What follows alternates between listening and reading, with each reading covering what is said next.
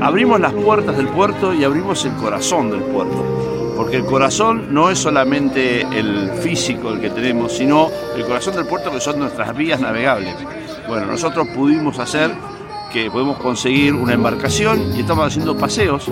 La gente viene, se sube a la embarcación, que por suerte y por, amabilidad de, de la gente de la Armada tenemos disponible y entonces ese ferry está llevando a hacer paseos por todo el espejo náutico del puerto a quienes tengan, deseo de hacerlo. La verdad que no podíamos tener mejor día, no podíamos tener mejor aceptación del público, no podíamos tener mejor participación institucional de los intendentes, de las tres ciudades.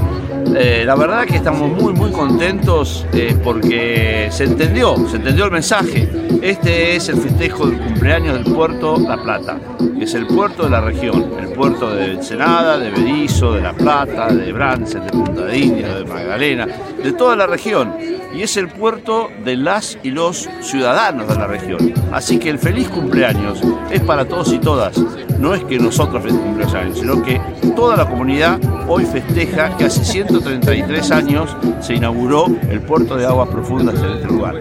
Y eso dio pie a que a partir de ese puerto de aguas profundas surgiera eh, toda la, población que hoy está establecida en la zona, porque por el puerto vino el frigorífico, por el puerto vino la destilería PF, por el puerto vinieron todas las, lo que se desprendió después de esa destilería, por el puerto vino la siderúrgica y por el puerto se ha creado todo este ámbito, este hábitat comercial, industrial que hoy nos rodea y que da origen a que, bueno, tengamos también un futuro, porque por el puerto vamos a llegar a desarrollar lo que decimos es una plataforma de, vida y de calidad de vida para los ciudadanos de la región.